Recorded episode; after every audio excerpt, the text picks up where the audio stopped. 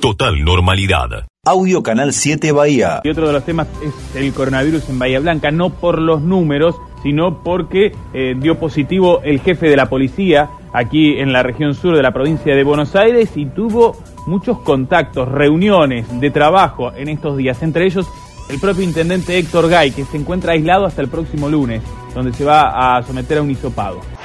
América 24. Quiero saber cuánto antes si los restos coinciden con mi hijo. Esto lo dijo Cristina, la mamá de Facundo Astudillo Castro. La madre, en principio, está previsto que viaje la semana que viene para, sobre todo, presenciar la autopsia que se va a hacer eh, con presencia de los miembros del equipo antropológico forense.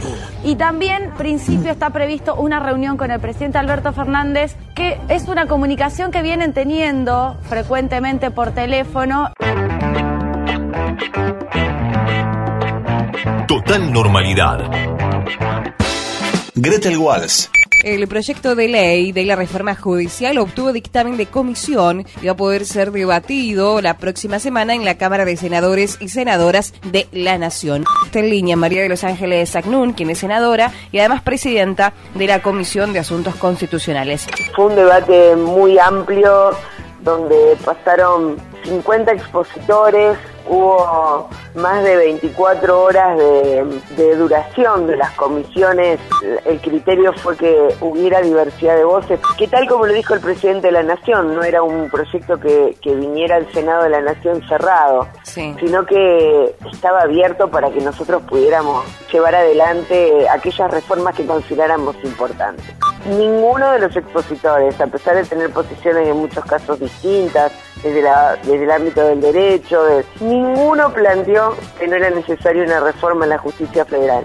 Tomás Casela. ¿Qué fue lo que quiso modificar la, oposición eh, en este proyecto? Si es que quiso modificar algo o si se, se negó, digamos, a, a, a la reforma 100%, digamos. Nada, absolutamente nada. La verdad es que allí es donde reside la pena de, que no hayan incluso ellos como fuerza política aprovechado la riqueza de lo que surgió en esas, en esas comisiones. Porque la verdad es que nosotros desde el inicio del trabajo en comisión les planteamos que estábamos abiertos a, a la reforma del proyecto, ¿no?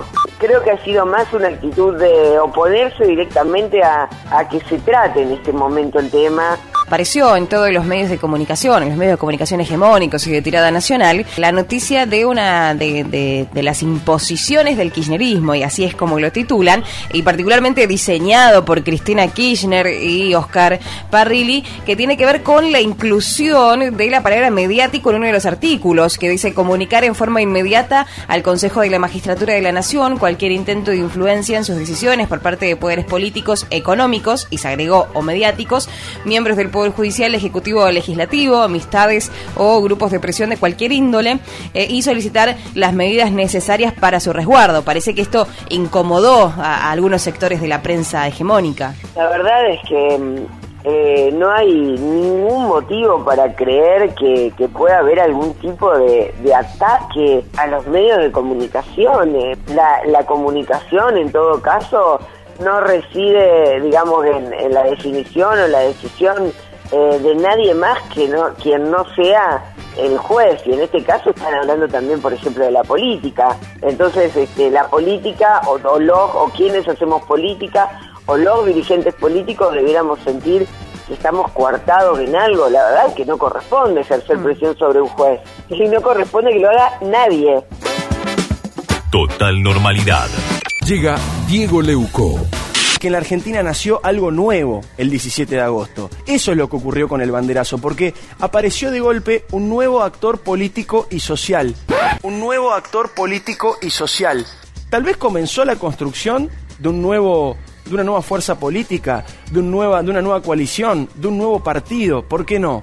Porque lo que ocurrió el otro día es que un porcentaje muy importante de la población, que uno podría ubicar entre el 40 y el 50% de la Argentina si uno analiza los números de la última elección y tiene en cuenta también las diferencias o las desilusiones que puede haber tenido algún sector producto de estos primeros seis meses de gobierno, apareció este porcentaje importante de la sociedad y decidió poner un límite decidió salir a la calle.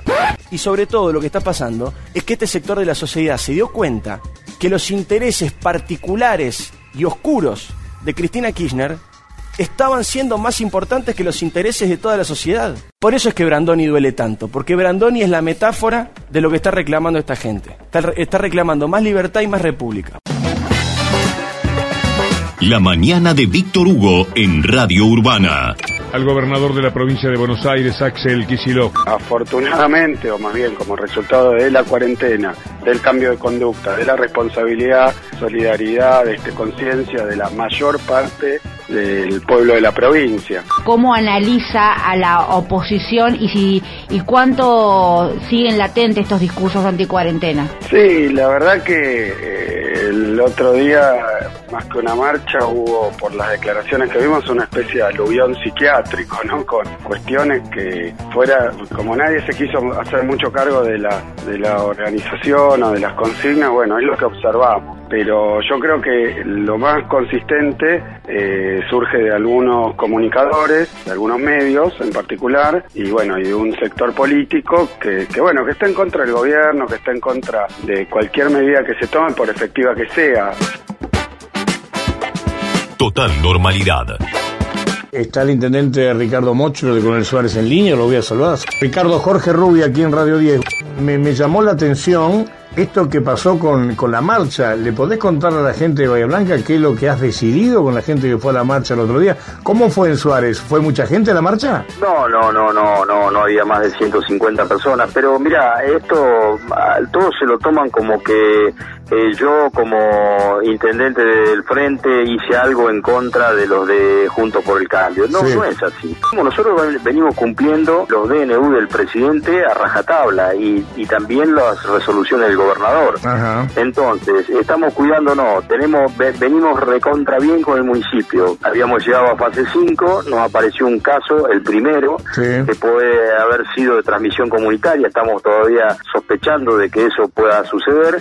Esto que se anunció en las redes, sí. que se iban a juntar para festejar el Día de San Martín, una mentira total, porque a ver, los actos están totalmente prohibidos, actos, eventos. Entonces acá quieren confundir a la gente y dicen, se hizo una marcha en todo el país y el único que reprimió a ver, nadie reprimió a nadie. Le avisamos que no se podían juntar. El DNU del presidente es muy clarito. No se pueden juntar porque está penado por el artículo 205 y 239 del Código Penal. Ajá. Entonces, ¿qué es, lo, ¿qué es lo que hacemos nosotros? Hacemos cumplir la ley. Porque todo el mundo se la agarra con que el intendente de Suárez hizo en contra y bueno, me llueve el mensaje de que, este, ¿cómo hicimos eso? A ver, ¿qué me importa a mí si son productores, si son adinerados? si es una clase social alta, o si es baja, o si son obreros. La ley es para todo el mundo. Atención, porque imputaron a nuestra colega Viviana Canosa por ejercicio ilegal de la medicina. La periodista fue imputada tras la denuncia de un diputado, un diputado de Neuquén, del Frente de Todos, Mariano Mancilla. ¿Yo qué quieren que, que, les diga? A ver. La conducta, la conducta se puede opinar, es cuestionable, pero a mí me parece como una exageración imputarle ejercicio ilegal de la medicina. Ernesto Sanz, dirigente radical. No podemos quedarnos planificando el, mediano y largo plazo porque antes de eso, en el corto plazo, acá en la Argentina pueden ocurrir cosas, cosas muy serias. Están ocurriendo y pueden seguir ocurriendo cosas muy serias. A ver, es el peor momento de la historia del IPF, de la IPF estatal o de la IPF privada, lo que vos quieras, el peor momento. ¿Cuánto tiempo el Banco Central va a seguir, va a seguir, va a seguir, va a seguir agrandando, agrandando, eh, sin que eh, pase algo? ¿Cuánto tiempo las pymes van a aguantar y los emprendedores van a aguantar? Yo digo, ¿cuánto, cuánto tiempo demora eso en, en explotar? Yo digo, nosotros tenemos que estar preparados para, para el corto plazo, el corto, corto, corto plazo, el mediano plazo ofrecer esa luz al final del túnel. Eh, en la medida en que nosotros conservemos este, este espacio, esta organización que por primera vez está ahí soplándole la nuca al peronismo en el gobierno a ocho meses de que el peronismo gobierna, para mí es una noticia extraordinaria. Total normalidad. Recibo en este instante de manos del gobierno de la nación la ley que consagra nuestros derechos cívicos y la recibo ante vosotras con la certeza de que lo hago en nombre y representación de todas las mujeres argentinas, sintiendo jubilosamente que me tiemblan las manos al contacto del laurel que proclama la victoria. Quiero dejar bien establecido en esta sesión que el hombre y la mujer, el hombre y la mujer no son iguales. Yo me pregunto entonces, ¿para qué otorgar igualdad política a dos seres El 21 de agosto de 1946, el Senado de la Nación aprueba el proyecto de ley sobre los derechos políticos de la mujer, que establece el voto femenino. A partir de ese momento se establece bajo la ley 13.010, en su artículo primero, que las mujeres argentinas tendrán los mismos derechos políticos y estarán sujetas a las mismas obligaciones que les acuerdan o imponen las leyes